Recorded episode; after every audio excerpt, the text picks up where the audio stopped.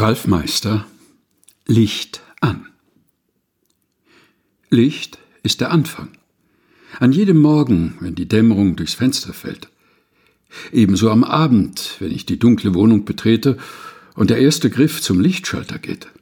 Kein sicherer Schritt wäre mir möglich, kein gezielter Griff würde gelingen. Mit Licht fängt alles an. Licht ist Energie, Lebensenergie. Mit dem ersten Augenöffnen erblickt ein Kind das Licht der Welt. Damit fängt selbstständiges, sich entfaltendes Leben an. Mit dem Licht der Sonne kommt zugleich die Wärme, genau im richtigen Maß, für jedes Gedeihen. Wir leben im Licht, das Leben ermöglicht.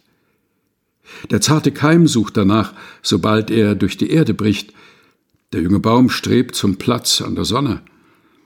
Aber diese Wortprägung ist zwiespältig.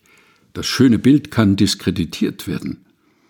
Vom späteren Reichskanzler von Bülow wurde es in der wilhelminischen Zeit für die deutsche Kolonialpolitik verwendet. Wir wollen niemand in den Schatten stellen, aber wir verlangen auch unseren Platz an der Sonne. Statt für Unterdrückungsverhältnisse steht das biblische Schöpfungslicht für die Lebensmöglichkeit, die alles umgibt und allen gilt.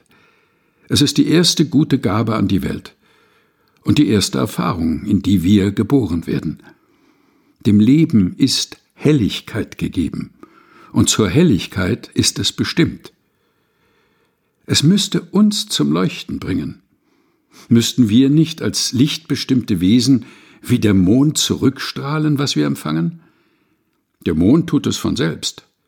Wir brauchen erst ein waches Bewusstsein, dass es nicht um den eigenen Platz an der Sonne geht, sondern ums Reflektieren und Teilen, damit der Schein in jeden dunklen Winkel fällt.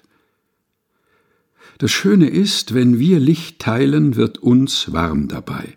Das noch Schönere ist, wir können es sogar mit eigener Energie noch verstärken. Das warme Licht aufnehmen, mit eigener Wärme anreichern und weiterstrahlen. Dabei selbst wachsen und anderen zum Wachsen helfen. Welch eine helle Welt müsste das sein. Über dem Kind leuchtet das Liebeslicht aus den Augen der Eltern.